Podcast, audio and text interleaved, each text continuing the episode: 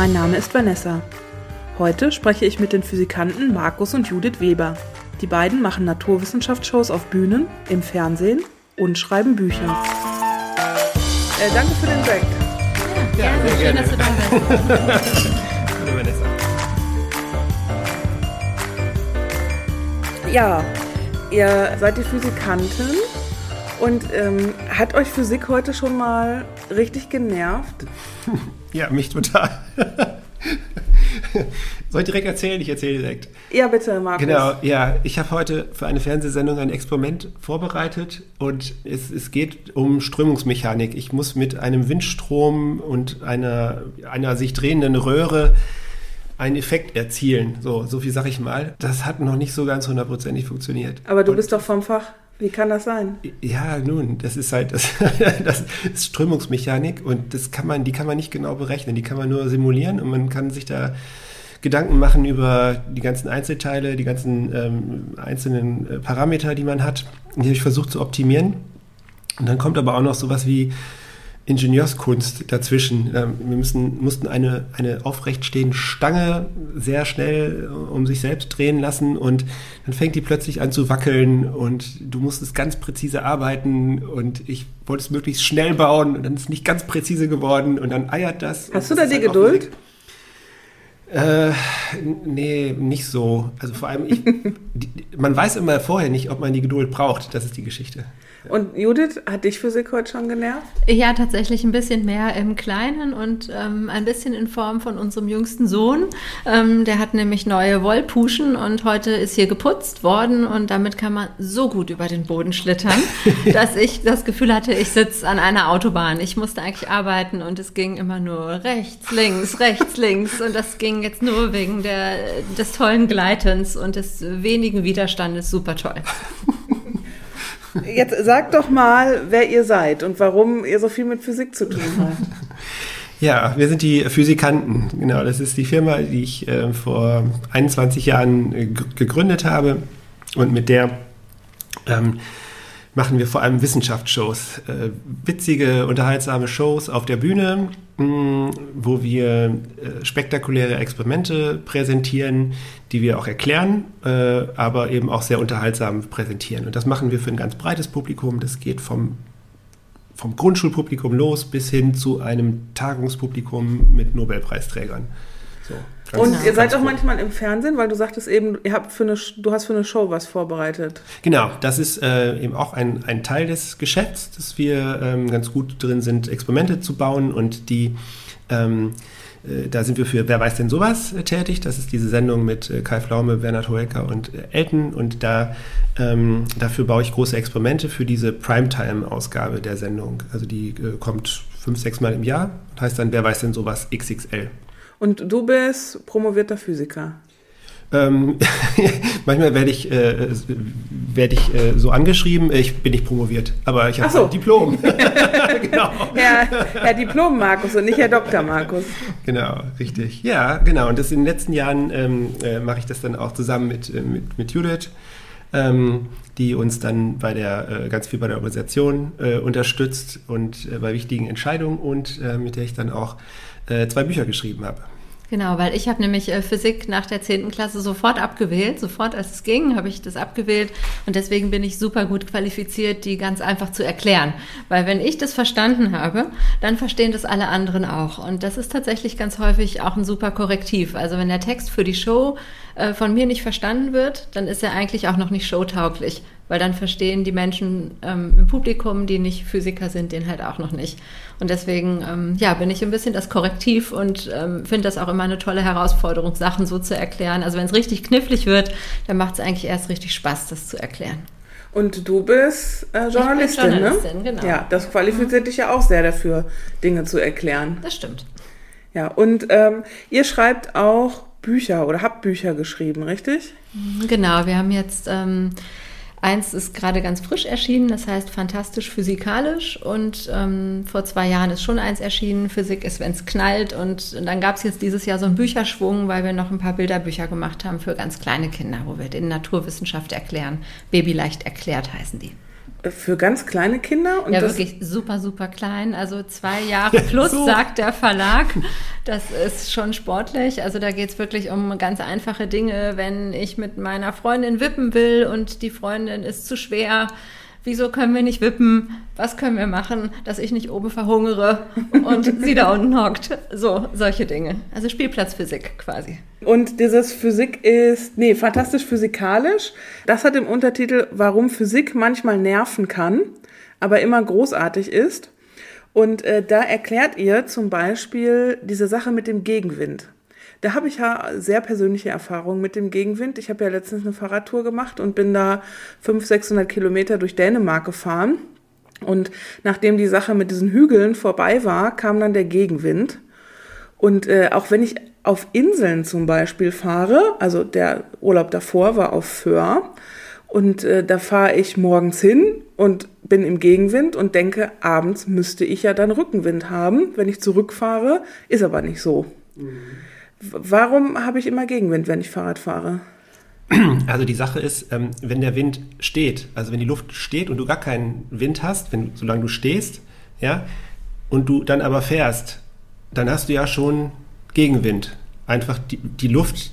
Der durch, Fahrtwind. Der Fahrtwind, die Luft, die dir entgegenkommt. Genau, richtig. Und damit du tatsächlich Rückenwind hast, muss der Wind erstmal schneller sein als du. Ja? Und das ist, und, und auch die richtige Richtung haben dabei. Ja, und das ist schon gar nicht so selten. Also die durchschnittliche Windgeschwindigkeit liegt halt unter der ähm, durchschnittlichen Fahrradfahrgeschwindigkeit. Also wenn ich mit 20 km/h Fahrrad fahre, mhm. was man ja schon mal so tut. Genau. Ähm, dann muss äh, da muss schon der Wind schneller sein als ich. Der, ja, muss der Rückenwind muss quasi, wenn du wenn du 20 mit 20 km/h fährst, dann hast du ja erstmal einen Luftwiderstand, der dir durch deine Fahrt entgegenkommt. Ja. Und damit du dann Rückenwind empfindest, muss der Wind genau von hinten mit mindestens 22 km/h kommen. Damit du, damit der das überhaupt ausgleicht. Damit ich überhaupt, damit also damit erstmal ausgleicht. Ja, damit das überhaupt ausgleicht. Ach so, und, und damit er mich schiebt, muss er dann noch, noch mal stärker sein. Das heißt, also an der Nordsee kann es klappen, aber wirklich nur, wenn du richtig in die richtige Richtung fährst und da nicht gerade das Meer ist. Genau, also eigentlich ist Rückenwind ziemliche Glückssache. So. Also du kannst dich freuen, wenn du es hast, aber äh, es ist eigentlich eher selten dass einem das wirklich passiert. Das Gefühl ja. habe ich auch. Ja, ich habe auch das Gefühl, dass ich mehr Gegenwind habe als Markus. Er ist jedenfalls immer auch noch schneller, selbst wenn wir zusammenfahren. Gut, ich will jetzt nicht sagen über Windschnittigkeit und Angriffsfläche. Ja, dass, aber man kann, man kann ein bisschen was dagegen tun. So. Also du kannst natürlich, wenn du jetzt weißt, du musst von A nach B und es gibt nur die eine Strecke und du musst dann und dann fahren, dann hast du natürlich schlechte Aussichten. Kannst natürlich äh, dich, dich bücken, ja, so ein bisschen flach machen, äh, vorbeugen. Ähm, es hilft auch, wenn du jetzt nicht die Turbo-Schlabber-Klamotten trägst, nicht? dann hast du auch weniger äh, Luftwiderstand. Ähm, du kannst dir aber auch überlegen, wenn du eine, eine längere Tour machst, ähm, äh, wie rum mache ich die jetzt? Ja, also wenn ich jetzt am Meer entlang, also eine Rundtour mache, die an einer Seite am Meer entlang fährt, ja, ja. Dann, dann ist es schon ganz schlau, sich zu überlegen, wo denn da meistens der Wind lang kommt. So, ja, also äh, ich, meistens hat man ja Westwind bei uns. Deshalb, wenn du jetzt ja. irgendwie am Meer lang fährst, dann, dann wäre es halt ganz gut, wenn du am Meer halt von Westen nach Osten fährst und dann über Land ähm, in die entgegengesetzte Richtung. Das war ja im letzten Moment so in Dänemark. Dänemark macht ja oben so einen Knick Richtung Osten. Mhm. Und nachdem ich dann 40 Kilometer im ja, fast Gegenwind gefahren bin, äh, machte dieses Land da so einen Knick. Also der Knick war jetzt nicht so unmittelbar. Ich glaube, der Knick an sich war schon 10 Kilometer lang. Aber äh, ich sah auf meiner, meiner Geschwindigkeitsanzeige, dass ich kontinuierlich schneller wurde, obwohl ich gar nicht mehr Kraft aufgebracht habe. Mhm. mhm. Das war schön. es gibt auch ähm, ja. sehr coole Apps, die man dafür tatsächlich benutzen kann. Also Markus hat eine, die heißt Windfinder, glaube ich. Und bevor dann Fahrrad gefahren wird, wenn, man, wenn wir uns entscheiden können, dann gucken wir tatsächlich ähm, im Windfinder, wo der Wind herkommt und fahren dann schlau. Na, das ist ja gut, wenn äh, ich das tatsächlich auswählen kann. Also wenn ich jetzt in Urlaub bin oder auch hier zu Hause und sage, ich will mal eine Fahrradtour machen, dann kann ich mir überlegen, wo ich lang fahre. Oder was du auch machen kannst, ist, dass du dir überlegst, ähm, vielleicht einen kleinen Umweg in Kauf zu nehmen, dafür aber durch den Wald fährst. Ja? Dass du, da ist der Wind ja egal. Weil die Bäume das abhalten. Ja, genau, da hast du einfach keinen. Also wir fahren ganz oft nach Amrum, ja, und da gibt es äh, eben im Wald und also da gibt es, wenn du von, von, von der Mitte der Insel in den Norden fahren willst, da gibt es äh, die Möglichkeit, durch den Wald zu fahren und eben übers, äh, über, übers freie Feld. Und äh, da überlegen wir dann tatsächlich oder gucken wir wirklich immer nach, wo der Wind herkommt und äh, fahren dann halt entsprechend, äh, wenn Gegenwind ist, durch den Wald und ähm, haben dann auf dem Rückweg dann Rückenwind. Ich hatte tatsächlich, als wir das Buch für das Buch recherchiert haben, hatte ich tatsächlich die Hoffnung, dass es, wenn man so für Urlaub guckt, Fahrradurlaub, dass es vielleicht irgendwelche Anbieter gibt, die so genau wissen, wo bei ihnen in der Region der Wind herkommt und dass man so Rückenwindtouren gibt.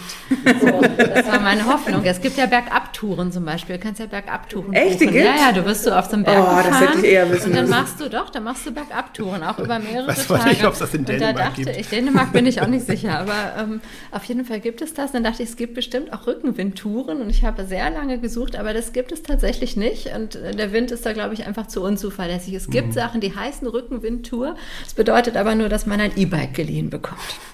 Ach so. Ja, das hatten wir jetzt nicht zur Hand, das E-Bike. Wir sind da mit dem Biobike geradelt. Ja, also, äh, ihr erklärt also Physik. Und ähm, was, was treibt euch dabei an? Also was, äh, was ist das, was ihr gerne daran macht? Markus, du hast es gesagt, 21 Jahre. Ähm, das macht man ja nicht, wenn man da keinen Bock drauf hat. Nee, ähm, genau, die Sache ist, ich habe da einfach wahnsinnig Bock drauf. Ähm, äh, ich hatte neulich einen furchtbar stressigen Tag und dann dachte ich so, ich muss mir jetzt echt was Gutes tun. Und dann bin ich ins Lager gegangen und habe einfach ein Experiment ausprobiert, was ich äh, schon längere Zeit im Hinterkopf hatte. Und das hat dann auch noch geklappt. Das war total geil. ich habe nämlich ähm, Wirbelringe mit äh, Helium gefüllten Seifenblasen gemacht. Das war der Hammer. Ähm, ich versuche mal zu erklären, ja? Äh, Ja, ich gucke nämlich schon Okay, so. Genau, also Wirbelringe ist, sind das, äh, was Raucher erzeugen können. Wenn, wenn die den. Mund so zu, Genau, zum O machen und das dann so ausrauchen. Ja, genau, so nicht so einfach. Ähm, genau, das kann man auch mit einer ähm, mit einem Pappkarton machen, in den man äh, ein Loch hineinsägt und auf der Rückseite einen Zipfel aus Folie oder also Folie auf, auf der Rückseite Folie draufklebt.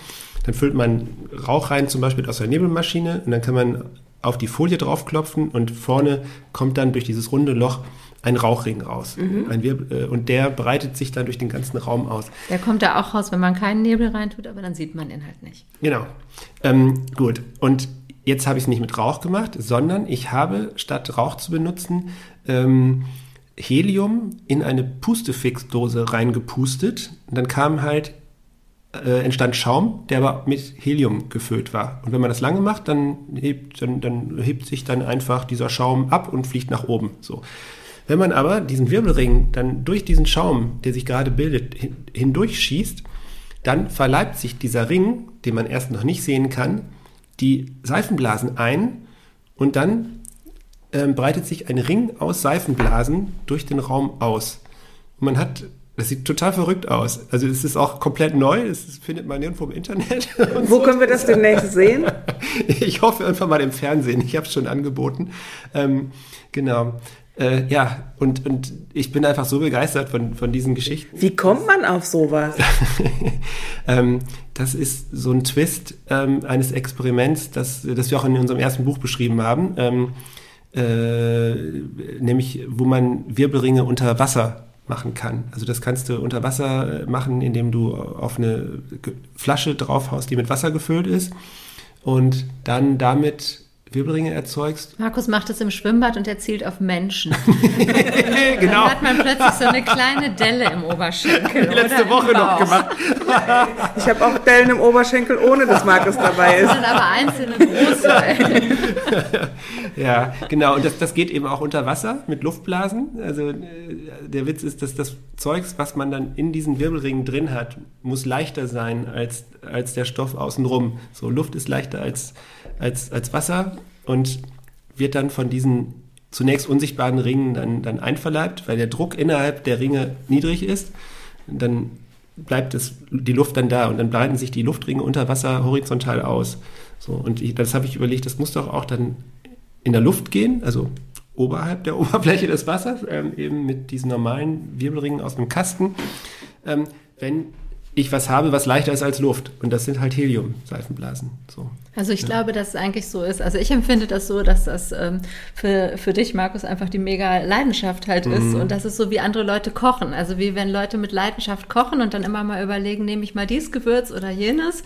So äh, stehst du dann da und sagst, ah, welches Experiment kann ich noch kombinieren? Ja, ja und, und da finde ich dann einfach, also unser, unser Claim, wenn wir, wenn wir einen haben, so als Firma, ist einfach mit, mit Wissenschaft begeistern und äh, Begeisterung durch Wissenschaft. Also diese, dass wir wirklich, ähm, ja, also diese, diese Freude ähm, an, an der Wissenschaft äh, teilen. Wie ist das für dich, Judith? Ich ziehe mal so einen Vergleich. Ich war lange Jahre mit einem Zauberer verheiratet, also einem Mann, der zaubert, der auch Mitglied im magischen Zirkel ist. Und das sind wirklich sehr schöne äh, Tricks, die er macht. Gleichzeitig ist es auch so, wenn man jetzt als Ehefrau zum 48. Mal eine Karte ziehen muss, ist es, also, die Begeisterung lässt nach, sag ich mal so. Wie ist es bei dir? Ähm, tatsächlich ist, ist glaube ich, der. nichts Falsches, Schatz. Nein, also grundsätzlich, also cool finde ich halt immer, wenn ich da Sachen noch, noch dann bei selber entdecke. So, also wenn ich es dann verstehe, also ich, für mich ist dann schon spannend, woran liegt es jetzt, wie funktioniert das? Ja, das finde ich ja auch, das finde ich bei den Zaubertricks übrigens auch und, spannend. Genau, und dann möchte ich auch gerne dann immer das einmal auf den Punkt gebracht haben so, ich, ähm, genau, also das finde ich schon total super. Ähm, es gab gelegentlich schon mal einzelne Reibereien, ähm, weil wir natürlich auch als Familie dann viel ähm, Markus zugeschaut haben schon auf der Bühne und da und da. Und äh, wir haben ja vier Kinder und die haben auch ähm, eine Zeit lang sehr exzessiv Shows gemacht, also Zirkusshows, Zaubershows, irgendwas. Also quasi jeden Sonntag hatten wir hier eine mehrstündige Show-Vorführung im Kinderzimmer. Es dauert natürlich auch, bis vier Artisten dann alle gleichermaßen zur Geltung gekommen sind.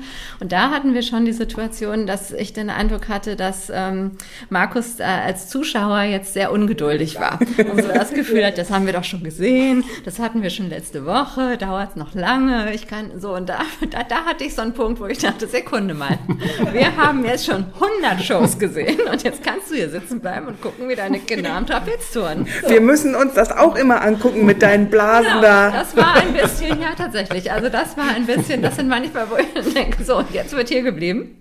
Es geht aber nichts über Wirbelringe, ehrlich. Jeden Dienstag in Wischling. Wie, äh, du hast gerade gesagt, ihr habt vier Kinder. Ähm, und du hast gesagt, du hast äh, selbst Physik nach der 10. Klasse abgewählt ich weiß gar nicht, ob ich es bis zur 10. Klasse geschafft habe bei, uns. Weil ich, bei uns, da wechselte sich das Naturwissenschaftliche immer so ab. Kann sein, dass ich Physik in der 9. hatte und in der 10. dann nochmal Chemie oder so. Ähm, und der Lehrer, mein Lehrer war seinerzeit, also hat mich wenig begeistert, sagen wir so. Ähm, wie erlebst du, wie erlebt ihr den naturwissenschaftlichen Unterricht eurer Kinder?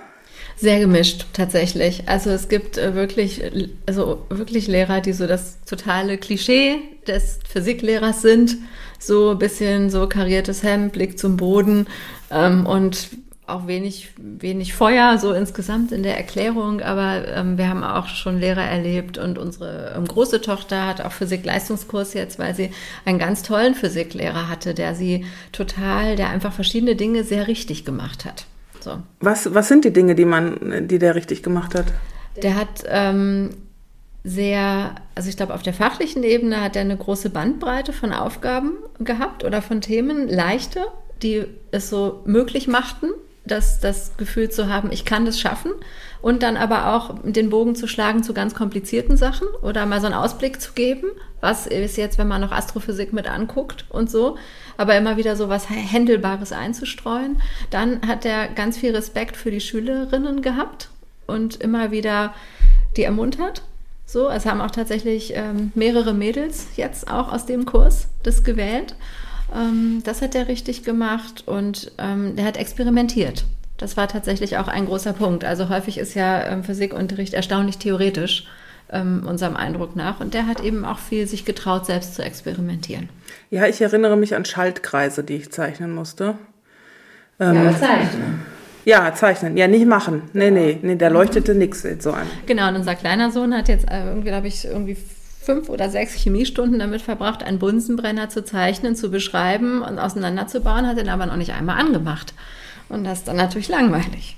Also das, das Experimentieren macht auf jeden Fall eine Menge aus. Ähm, der allerwichtigste Faktor ist natürlich äh, die Persönlichkeit des Lehrers, muss man ganz klar sagen. Ist in allen so, Fächern so, ne? Hab ja, ich auch das genau, Gefühl. das ist auch äh, total erforscht und so, das, das macht am allermeisten aus. Ähm, aber das heißt ja nicht, dass, ähm, dass jemand, der jetzt nicht die totale Rampensau ist, nicht auch guten Unterricht machen kann. Ja, und dazu ist es schon auch hilfreich, wenn man ja, wenn man den Schülern wirklich äh, auch Experimente an die Hand gibt, äh, wenn man die, ähm, äh, wenn man die äh, begeistert, äh, denen die Möglichkeit gibt, auch mal ähm, ein schönes Phänomen live zu erleben im Unterricht. So und das ähm, Genau, das ist dann nicht, nicht immer der Fall. Ja, es so ist auch schwierig. Also wir haben das auch häufig in, ähm, in unseren Lesungen, dass da Lehrerinnen zu Gast sind und dann sagen, also wir zeigen da viele Experimente, die dann auch sagen, Mensch, das, das Buch, das kaufe ich mir, da kann ich ja das mal auch mit meinen Schülern machen. Und ich verstehe das auch, dass es da eine Hemmung gibt. Also wenn man da jetzt steht als mittelalter Mensch und äh, sitzt da vor einer Klasse voll pubertierender Jungen und Mädchen, die sich natürlich diebisch freuen, wenn irgendwas schief geht. Also ich kann schon verstehen, dass es auch eine Hemmschwelle ist. Aber es ist cool, wenn man die nimmt. Mhm. Ihr geht auch in Schulen, ne? In, in, in, Grundschulen oder auch in weiterführende Schulen? Ja, ja, genau. Also wir machen äh, Shows für Grundschulen tatsächlich, äh, aber eben jetzt, äh, jetzt auch gerade in letzter Zeit ganz viel äh, für die äh, Sekundarstufe 1. Ähm, wir haben jetzt äh, noch so eine Corona-Förderung gekriegt. Neustart Kultur heißt das. Und da konnten wir jetzt auch ganz günstig Shows in Schulen spielen. Und ähm, das funktioniert total super. Also wir ähm, zeigen da ganz tolle Experimente und äh, fordern das Publikum auch heraus und ein paar Rätselfragen zu den Experimenten und ähm, ja, das, das kommt, ähm, kommt total gut an an alle Lehrerinnen, Lehrer und äh, SchulleiterInnen. Wir äh, veröffentlichen auch ähm, die Kontaktdaten zu den Physikanten in den Show Notes und in den begleitenden Texten. Ähm, wie war das äh, während Corona mit dem naturwissenschaftlichen äh, Unterricht oder überhaupt mit dem Unterricht? Ihr habt ähm, vier Kinder. Wie, wie habt ihr das erlebt? Gab es da so ein paar Stories? Ja, es, es, gab halt alles. Ne? Es gab lustige Sachen, es gab deprimierende Sachen. Es war den Kindern natürlich ein Fest, ab und zu mal uns mit reingucken zu lassen in diese ähm, in diese Schulstunden und da gab es halt alles von sehr engagierten Lehrern, von Lehrerinnen, die Zigarette rauchten im Unterricht. Das war aber ein Nein. Einzelfall. Das war ein Einzelfall. Ja, ja, doch. Also es ich konnte es nicht glauben. Lustig. Ich habe es angeguckt. Sie hat kurz ihre Kamera ausgeschaltet und dann habe ich das tatsächlich gesehen. Wirklich sehr, sehr lustig, sehr witzig. Ansonsten cooler Lehrer. So, Schräg, ja. aber sehr cool. Auch, belie auch, beliebter Lehrer bei den Schülerinnen. Be beliebter Lehrer, aber ähm, schräg. So. Ja, ja, also das ist tatsächlich auch so, so die Geschichte. Also der ähm, ist einfach voll der coole Typ so und die Leute, also die Schüler, Schülerinnen lieben den Unterricht bei ihm und ähm, ja, da, da ist ganz viel die Persönlichkeit. Ich glaube, der macht aber auch, macht aber auch viel Experimente so. Also das kann man echt sehr gut anfassen. So. Also der, der schafft es, ähm, ähm, den, den Stoff eben äh, ja wirklich im wahrsten Sinne des Wortes begreifbar zu machen. Ähm, Stichwort Corona. Ähm, das war für euch ja auch nicht ganz so leicht, ne?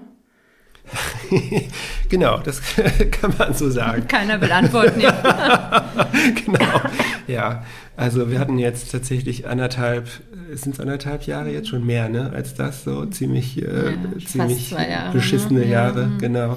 Ich finde, das, das hat man so gar nicht im Blick als ähm, Außenstehender, der jetzt nicht so unmittelbar davon betroffen war. Mhm. Aber ihr seid ja auch, ihr seid ja Künstler, ihr seid aufgetreten, ihr, ihr lebt vom Publikum, ihr lebt von den Kontakt, ihr lebt auch von Unterricht und Schulen natürlich, also in vielfältiger Weise vom Kontakt mit den Leuten und vom, von den Veranstaltungen. Und ähm, das fiel komplett weg. Ja, und auch nicht nur wir. Also wir haben äh, fünf Mitarbeiterinnen und verschiedene freie Mitarbeiterinnen, die ja auch davon abhängig sind. Genau. Ja, ja. Genau, also wir waren die ersten, also die Künstler waren eigentlich die ersten, die davon betroffen waren von der Pandemie. Äh, also nicht die Gastronomen oder so, sondern äh, Veranstaltungen sind halt als allererstes abgesagt worden, so Firmenveranstaltungen, die haben sich dann nicht mehr getraut. Mit guten Gründen natürlich, die Veranstaltung nicht mehr durchzuführen. Damals war ja auch noch niemand geimpft und das war auch wirklich, wirklich gefährlich. Ähm, ja, äh, und dann ging es bei uns sofort los. Kurzarbeit, also es ist alles abgesagt worden und äh, wir hatten dann äh, einfach plötzlich keinen Umsatz mehr. Nicht? Also es gab dann noch, noch äh, halt Storno-Zahlungen, so, weil die ersten Auftritte hätten theoretisch noch durchgeführt werden können und so, da hatten wir dann Glück.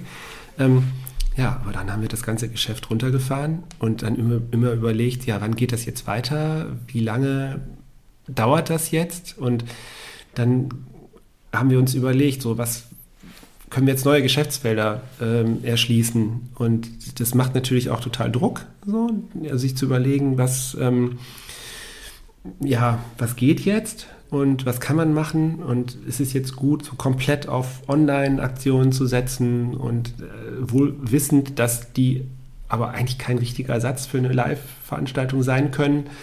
Ähm, naja, also wir haben es dann gemacht, haben auch einige Live-Veranstaltungen gehabt, aber insgesamt äh, konnte das dann den Umsatz auch nicht wettmachen. So.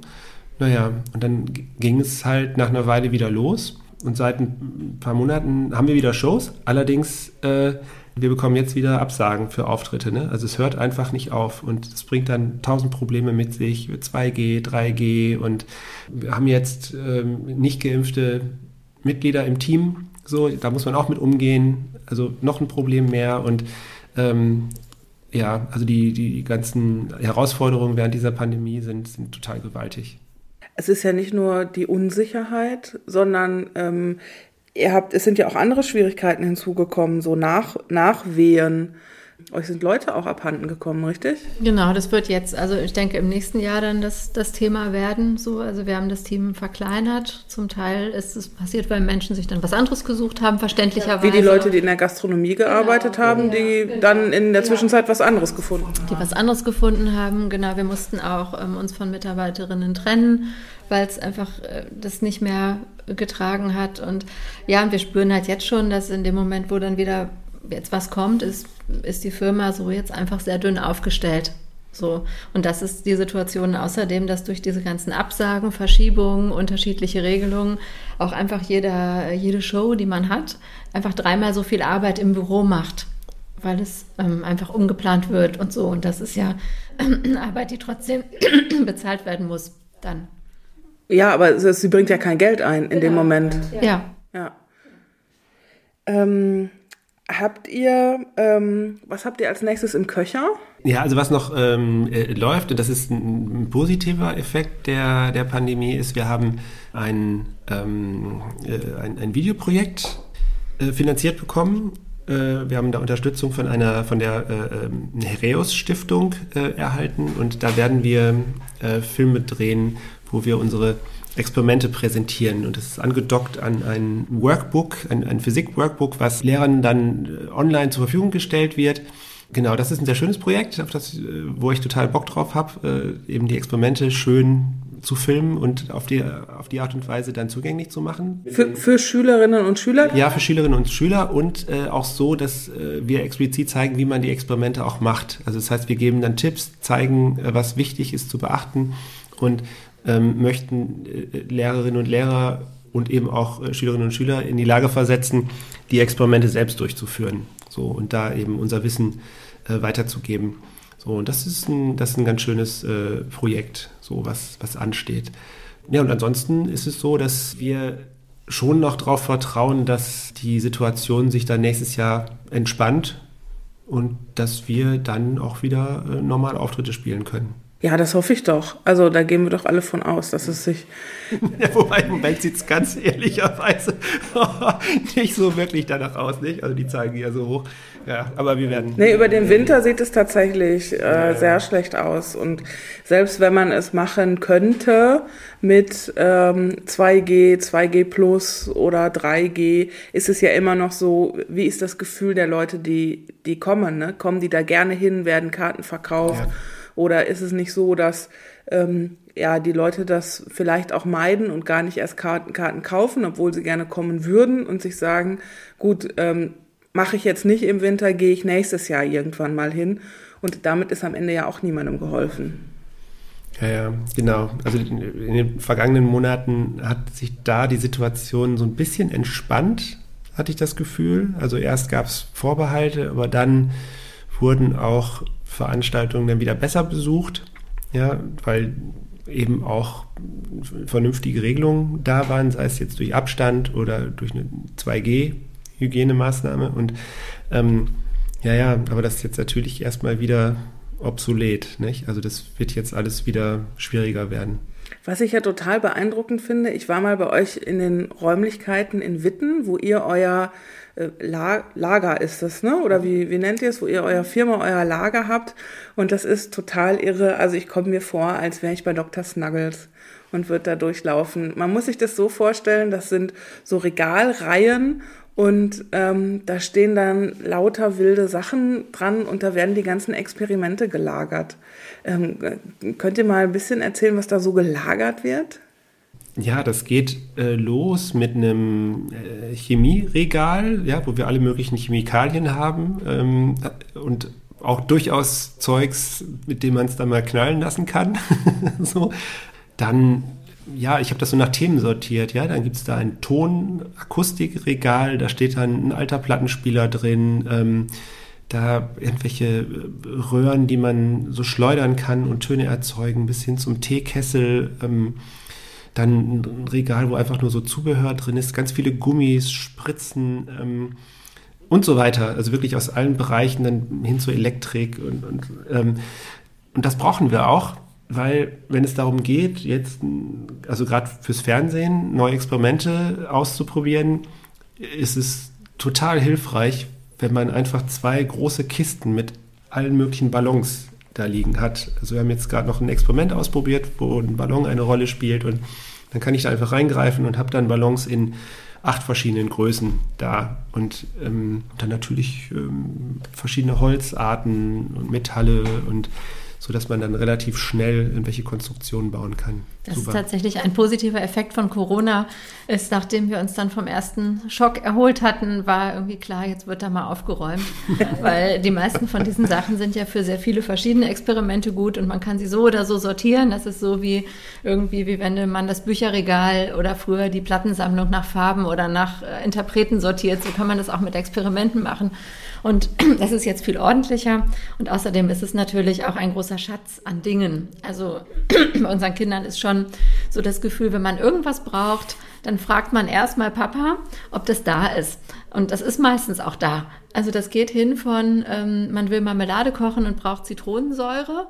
Und dann braucht man nicht zum Rewe, weil dann kommt so ein Eimer von Bekannten, so ein Eimer Zitronensäure. Bis hin zu, ähm, unsere Tochter meinte neulich, oh, ich würde total gerne mal Ukulele spielen. Und Markus meinte, ich habe noch eine im Lager. Also der Spruch habe ich noch im Lager. Es ist ganz oft irgendwas da und das ist ein riesiger Schatz. Und dank, dank Corona findet ihr die Ukulele jetzt auch.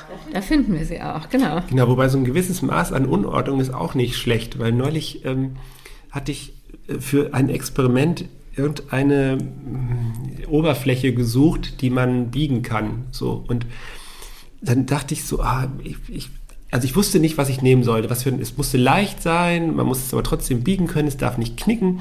Dann bin ich durchs Lager gegangen und ähm, an einer Stelle lagen dann Isomatten rum. Wir hatten für irgendwas mal Isomatten gesucht. Ja, und ich dachte so, bang, perfekt. so, die nehme ich jetzt. Ja, also bin ich wirklich mit dem Ziel durchs Lager gegangen. Ich gucke mal, was wir so rumliegen haben. Ja, und das war super. Das ist auch wirklich ähm, auch eine gute Kreativitätstechnik, einfach durchs Lager zu gehen. Ich weiß ja, als Selbstständiger kann man diese ganzen ähm, Belege sammeln für die Dinge, die man für die Arbeit braucht. Hat das Finanzamt da schon mal nachgefragt, was hier alles für, für Zeug sein kann? Ja, tatsächlich ist Ja. das. Schon. Ja. Tatsächlich, haben die nachgefragt. ja, die waren auch mal da, tatsächlich. Äh, aber ähm, das, war, das war ein bisschen schräg. Also die, äh, ich habe denen dann ein, zwei Experimente gezeigt, weil die sich, die wollten es, die mussten gar nicht kommen, aber die hatten, glaube ich, richtig Bock, mal zu gucken. Was Ich, was ich, ich stelle mir ich weiß, es ist jetzt Klischee, liebe Finanzbeamte, äh, ver, verzeiht mir direkt, ähm, aber ich stelle mir jetzt so vor, wie wieder ein äh, gesetzterer Herr im karierten Polunder mit so einer Ledermappe unter dem Arm reinkommt und sich so viel mehr so innerlich freut, diese ganzen Experimente. Also, ja, ähm, genau. Es war eine, eine, eine freundliche Finanzbeamtin mit ihrem Kollegen, die da waren und ähm, Und den es war- Kindern und den Freunden der Kinder. nein, nein, das waren die beiden. Ja, und ich dachte, komm, äh, jetzt, jetzt zeigst du denen auch mal so ein paar Experimente, ja, die habe ich nur rausgeholt. Und ähm, und die die gezeigt und die fanden das total spannend und haben dann auch eingesehen, warum es Sinn ergibt, dass wir sowohl äh, Gurken, also eingelegte Gurken, als auch ähm, Spielzeugautos und Plüschtiere und so auf, mhm. auf den Belegen stehen haben. Ähm, genau, ja, da habe ich denen noch ein Experiment gezeigt und noch eins. Ja, und dann ging die gar nicht. so. Und ich so, jetzt ja nicht einfach rausschmeißen. Das ist ja auch doof, ja. Und irgendwie, ja, ja, äh, ich, ich habe dann halt irgendwie versucht, das, äh, den Besuch dann zu beenden äh, und es ging dann auch. Aber Sie kommen jetzt nicht jedes Jahr und lassen sich äh, Experimente zeigen. Nein, Sie kommen nicht jedes Jahr und man muss auch dazu sagen, dass wir echt super, super ehrlich da sind an dem Punkt tatsächlich. Also ähm, immer wenn, wenn wir jetzt quasi jetzt privat irgendwas kaufen, das wird dann auch schon nicht auf die Firma geschrieben, bloß weil es jetzt Gummibärchen sind. Also wir kaufen schon auch privat Essen ein und so. Wobei, jetzt wo du es sagst, nee, nee, nee, tatsächlich. Das, äh, genau. Judith, du hast ähm, jetzt ein neues Projekt, die Geheime Erfinderschule. Ja, genau, das ist so ein bisschen, ähm, geht ein bisschen weg vom, vom, vom Sachbuch und ein bisschen mehr rein ins auch Fiktionale. Das ist eine so eine Hörbuchserie für Kinder und die erscheint jetzt ähm, im Dezember bei Audible. Da geht es um eine Schule, wo Basteln und kreativ sein und auch ein bisschen chaotisch sein durchaus belohnt wird. Erzähl, erzähl uns mehr. Das ist ein Hörspiel oder Hörbuch? Das ist ein Hörbuch, ein Hörbuch und das ist zusammen entstanden mit einer Freundin von uns, die ähm, einen Sohn hat, der sehr bastlerisch begabt ist und die den Eindruck hatte, für ähm, Jungs besonders gibt es auch keine Bücher, an denen die so richtig Spaß haben und wo es so wo, wo Kinder sowas ausprobieren dürfen. Und dann haben wir so überlegt, wie könnte sowas aussehen. Und da ähm, ist tatsächlich eine Schule entstanden, die geheime Erfinderschule, wo Kinder aufgenommen werden, die vielleicht jetzt nicht klassisch schulisch begabt sind, aber eben viele Talente haben und ähm, die dann da eben Dinge bauen. Es sind auch einige Experimente mit eingeflossen, die wir bei den Physikanten dann dafür, wo wir uns inspirieren lassen konnten, aber auch eine Menge äh, Fantasie. Also das Kernthema ist da tatsächlich Bionik. Also es geht da hauptsächlich um bionische Phänomene. Was ist Bionik? Also Bionik ist, ähm, wenn wir quasi bei Tieren abgucken, was wir von Tieren lernen können oder aus der Natur. Also ähm, zum Beispiel ähm, im ersten Band geht es um, ähm, um Prothesen, also so Sportprothesen quasi, wie so Sportler, die anhaben, diese geknickten ähm, Metallen, also augenscheinlich metallenen Dinger, mit denen man eben sportliche Höchstleistung vollbringen kann. Das kann man halt abgucken ähm, bei verschiedenen Tieren, Leoparden oder Flöhe oder Heuschrecken, die, welchen Knick die halt haben. So um solche Sachen geht's und ähm, dann geht es darum, wie man Rutschen mit Schleim beschleunigt. Und oh, das klingt interessant. Ja, das, ja, das ist total, ist glaube ich auch, also ist ganz, ganz lustig, glaube ich. Es kann man, ist dann auch immer so Rezept dabei zum selber machen. Okay, wir erfahren dann demnächst, wie man Rutschen mit Schleim beschleunigt bei äh, bei Audible, genau. Bei Audible in der geheimen Erfinderschule. Habt ihr Experimente für den Hausgebrauch? Der ganze Haushalt ist voller Experimente. ähm, äh, ja, also ich, ich könnte jetzt einfach in die Küche gehen und äh, ein kleines Experiment holen, direkt. Äh, ich mache das einfach mal. Ja, oder, oder einfach mal. genau. Marco steht jetzt äh, gerade auf, also ich mache jetzt ein bisschen Hörspiel gerade. Ähm, er holt einen Becher, eine Tasse, ja, kommt jetzt direkt wieder. Das müsste damit funktionieren. Also das ist eine, eine, große Teetasse mit einem schönen Henkel dran. So und ähm, aus, wenn ich die jetzt oben an den Rand schlage, kann ich da zwei verschiedene Töne mit erzeugen. Also ich hoffe, mit der funktioniert es. Ich schlage mal hier genau gegenüber vom, ähm, vom Henkel. Aber die ist tatsächlich gar nicht so gut. Moment. Ah doch, doch. Ich habe nur nicht richtig getroffen. Ich mach's mal mit einem. Ich schlage jetzt mal mit einem Stift dagegen. Oh, das klingt besser. Genau. So. Und jetzt schlage ich mal ähm, äh, nicht mehr ganz genau gegenüber, sondern ein bisschen versetzt. Also so auf 1 Uhr so, ne? Ja, auf, auf äh, anderthalb Uhr sozusagen. Also, und genau, da wird der Ton nämlich anders. Jetzt gehe ich mal wieder zurück. Der ist heller. Wenn, wenn du genau gegenüber vom Henkel schlägst, ist der heller. Ähm, nee, da ist der tiefer. Oh. Und hier? Ah, ja, jetzt höre ich's. Ja, also das ist genau gegenüber und das ist versetzt. Genau, richtig. Also da kommen zwei Töne draus und es ist davon abhängig, wo ich genau schlage. So. Und ähm, das liegt daran, dass die Oberkante des Bechers so schwingt wie ein, wie ein Hula-Hoop-Reifen, den man zusammendrückt.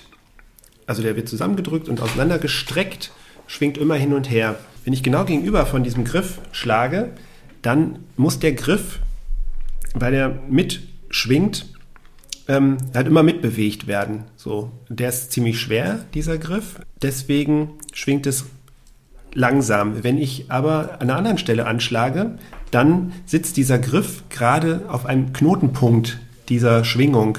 Ähm, wenn ich also diesen, diesen Hula-Hoop-Reifen zusammendrücke dann gibt's, und, und wieder äh, auseinanderziehe, dann gibt es eben eine Stelle, die sich kaum bewegt. Und an der Stelle sitzt dann in dem Fall dieser Henkel auf einem Schwingungsknoten sozusagen. Und ähm, deswegen, weil es, weil weniger Masse bewegt werden muss, ähm, kann es dann schneller schwingen. Deshalb ist der Ton da höher. Ich gebe zu, es ist kein spektakuläres Experiment. ich sehe dein Gesicht. Aber ähm, es, äh, es, es, zeigt halt, ähm, dass, dass viele Dinge ähm, bestimmte Eigenschaften haben, was die Schwingung angeht. Ähm, ihr habt mir ja auch geholfen bei meinem Buch Die Frau, die den Himmel eroberte, Käthe Paulus. Ähm, vielen Dank nochmal, Markus, dafür. Ich habe mich tierisch gefreut, als ich in der Danksagung drin war. Danke dir. Das ist auch ein super Buch. Also alle ja, Hörerinnen dieses Podcasts werden es wissen, aber das Buch ist super. Ich lese es gerade. Ja, diesen Audioschnipsel schneide ich aus dann hinterher. ähm, ja, da haben mir Markus und Judith nämlich geholfen, ähm, denn die Protagonistin des Buches, Käthe Paulus, steigt ja mit Wasserstoff äh, gefüllten Ballons auf und ich hatte mich gefragt, wie dieser Wasserstoff, ähm, also wie die den da reinbekommen haben. Und ähm, ja, äh, ihr habt es aufgelöst. Ne? Sie haben ihn vor Ort hergestellt. Da gibt's auch Bildmaterial von. Und ich habe mir immer gedacht, was sind das für komische Fässer? Mhm. Ähm, kannst du es kurz erklären? Ja, gern. Ähm, die haben dort Schwefelsäure benutzt und also Fässer mit Schwefelsäure gefüllt und dann ähm, Eisenspäne hineingekippt. Und durch die chemische Reaktion, ähm, die da stattfindet, wird, ähm, ja, wird letztlich Wasserstoff frei. So. Und dabei entsteht auch Wärme. Es verdampft dann eben auch noch ähm, Wasser mit diesem Wasserstoff, so dass man den Wasserstoff auch noch reinigen muss. Also man kann den da nicht direkt in den Ballon äh, führen, sondern auf den Bildern, die du mir gezeigt hast, da war noch ein weiteres Fass zu sehen. Genau, da waren drei, drei Fässer, wo es dann noch, wo so ein Rohr noch mal durch so ein anderes Fass ging. Genau, und genau. wir saßen übergebeugt über dieses Bild und du hast dir dann erschlossen, dass da das, der Wasserstoff noch mal gereinigt wird. Ja, ja. und äh, genau, ich kannte das von einem anderen Experiment, ähm, dass man auch kann man das so zu Hause? Ja, das ist, kann man, neben Haushaltsmaterialien kann man es eigentlich nicht. Doch, doch, kann man machen, kann man machen, denn nämlich in, in Abflussreiniger. Ja, in Abflussreiniger, da sind, ähm, da ist Aluminium drin und da ist, ähm, ähm, ähm äh, ähm, äh, wenn man das in Wasser löst, entsteht da ähm, Natronlauge. Ja? Und wenn Natronlauge mit Aluminium reagiert, wird auch Wasserstoff frei. Und dieser Wasserstoff ist auch das, was dann den, den Abfluss äh, frei macht. Das fängt dann auch an zu blubbern. So. Stimmt, das stinkt auch fürchterlich. Ja, den Wasserstoff riecht man jetzt nicht, aber das ist dann, ähm, ja. Vielleicht das Zeug, was da weggeblubbert wird. ja, genau. genau, wer weiß, was da alles drinsteckt. Genau. Das ist so ein bisschen, äh, genau, so ein bisschen verwandt, dass das, äh, dieser Vorgang. Äh, aber genau, daher, daher kannte ich das. So. Wir haben das mal in einer ähnlichen Form auch äh, präsentiert in der Show ähm, mit Aluminium und Natronlauge und dann tatsächlich so einen Wasserstoffballon platzen lassen und, und explodieren lassen auch. Wie kommt ihr ähm, auf diese Ideen? Also wir haben es eben so ein bisschen angerissen. Du gehst durch das Lager und das Lager ist auch ein großer Kreativraum, wo du, wo ihr dann oder wo du dann ähm, Dinge siehst und sagst, ach, das könnte ich auch mal machen, das könnte ich auch mal machen. Ähm, aber ihr schreibt ja nun auch zusammen diese Bücher. Wie, wie, kommt ihr zum Beispiel, wie kommt ihr auf diese Buchideen? Wie kommt ihr auf diese Experimentalideen? Wie kommt ihr auf da, dazu, die Show weiterzuentwickeln? Also bei, ähm, würde ich sagen, Experimente und Show ist ganz klar Markus. So ähm, und äh, der auch viel Zeit sicher nimmt, da auch zu gucken, was machen andere, was gibt es. Beim Fernsehen ist auch schwierig, weil da ganz klar eigentlich die Anforderung ist, es muss etwas nie Dagewesenes sein. Und zwar am besten nicht nur in Deutschland nie dagewesen, sondern überhaupt noch nie dagewesen. Ist gar kein Druck drin. Gar, gar kein Druck, nee, ganz easy, ganz locker und äh, locker, spektak und spek locker spektakulär, in entspannter Spektakularität. So beim Buch äh, was ist es dann ein bisschen anders. Da überlegen wir dann, was ist unser Ansatz. Also bei Fantastisch Physikalisch hatten wir halt überlegt, wir gucken wirklich mal, wo Physik so richtig nervt, weil wir sind ja auch in so einer Bubble, wo es darum geht, dass es eigentlich toll ist. Also immer zu präsentieren, das ist super und so zu gucken, wo nervt es, der Gegenwind, das Funkloch, wo man mit dem Handy drin Die Wollpuschen. Ja, genau. Und da ist dann schon, dass wir auch gemeinsam überlegen, wo nervt es und dann im nächsten Schritt, was ist das was, wo man was draus machen kann. Ähm, genau, und aus manchen Sachen, die nerven vielleicht nur und man kann keine gute Geschichte erzählen. Und die Sachen, die dann nerven und eine gute Geschichte sind, ähm, die kommen dann ins Buch. Aber bei Experimenten, da bist schon du, ne? Ja, genau. Also da wird dann natürlich ähm, gnadenlos äh, im Internet recherchiert. Es, natürlich habe ich auch eine, eine äh, Reihe von ganz, ganz tollen äh, Büchern, wo ich immer mal gerne reingucke. Ich finde es immer toll, wenn man so einfache Phänomene, die ähm, ähm, ja, die total bekannt sind, ähm, dann plötzlich einen witzigen Twist kriegen und dadurch dann ganz, ganz spektakulär werden. Also zum Beispiel diese Geschichte mit den Wirbelringen, ja, das, das steht schon seit Jahren. Ich kannte das als Kind schon aus irgendwelchen Experimentierbüchern und entdecke immer noch neue Facetten. Also eben wie diese ähm, Helium- ähm, Luft, äh, Seifenblasen ne, äh, in den Wirbelringen. Und also da geht es dann immer darum, denen noch eben tatsächlich so einen neuen Aspekt zu verleihen. Aber das ist jetzt kein Vorgang, höre ich raus, wo äh, euch beim, beim Duschen irgendwo der Blitz trifft und ihr habt eine Eingebung, sondern das ist wirklich hm, harte Gedanken- und Wissensarbeit, dass ihr gemeinsam brainstormt ähm, zu den Büchern. Ähm, was kann man machen? Setzt euch hin, überlegt, sammelt Fakten, sammelt Ideen und äh, du bei den Experimenten, ähm, dass du einfach auch viel, sehr viel einsame Recherchearbeit da machst.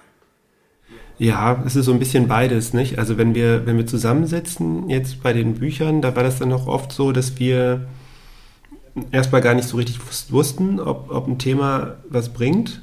Und dann haben wir, also du hast dann so Interviews mit mir geführt, ne? Wie ist denn das mhm. eigentlich? Und erzähl doch mal was darüber. Und ähm, dann haben wir währenddessen gemerkt, ach, das gibt ja total tolle Aspekte, ähm, die, die man da noch, ähm, äh, die man da noch einbringen kann. Oder da gibt es das und das Experiment, total cool. Weil, weil du, Jude, praktisch als Außenstehende, die Physik in der 10. Klasse abgewählt hat, da Fragen stellst, die vielleicht jeder normale Mensch auch hätte. Genau, also dass ich es dann, wenn es so der Punkt ist, dass ich es einmal so grob verstanden habe, dann kann man dann oft gucken, wo führt uns das jetzt hin.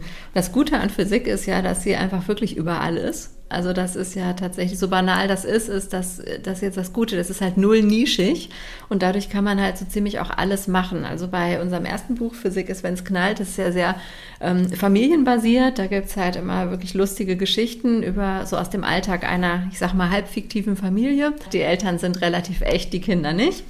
Und ähm, da haben wir ja wirklich so von beiden Seiten geguckt. Markus hat gesagt, ich will auf jeden Fall diese und jene Experimente und ich habe gesagt, ich will auf jeden Fall diese und jene Story erzählen.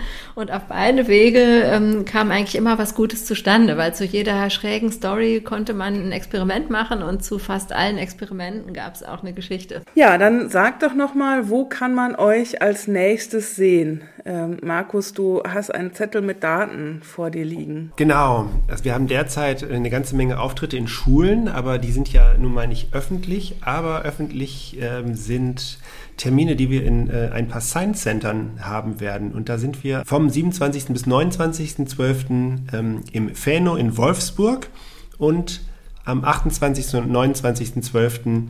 in der Experimenta in Heilbronn. Das sind alles ganz, ganz tolle Science Center, deren Besuche, äh, wo sich ein Besuch sowieso lohnt und mit der Show dann natürlich noch umso mehr.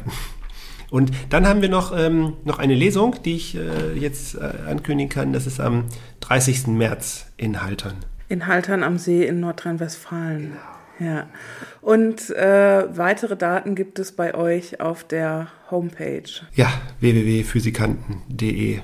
Gut, und ähm, ja, wenn sich Physikerinnen, Physiker und andere Naturwissenschaftler berufen fühlen, für euch zu arbeiten, sollen die sich einfach melden? Unbedingt, unbedingt. Ähm, denn was wir wirklich äh, brauchen können, sind ähm, Leute, die eben auch solch eine Begeisterung haben und oder technisches Geschick, denn diese Experimente zu bauen, das ist halt auch nicht so ganz einfach. Oder totale Rampensäue sind und einfach gerne äh, und Lust hätten, auf der Experimente, äh, auf der Bühne Experimente äh, zu präsentieren. Dann danke ich euch für das Gespräch. danke dir. danke dir, Vanessa.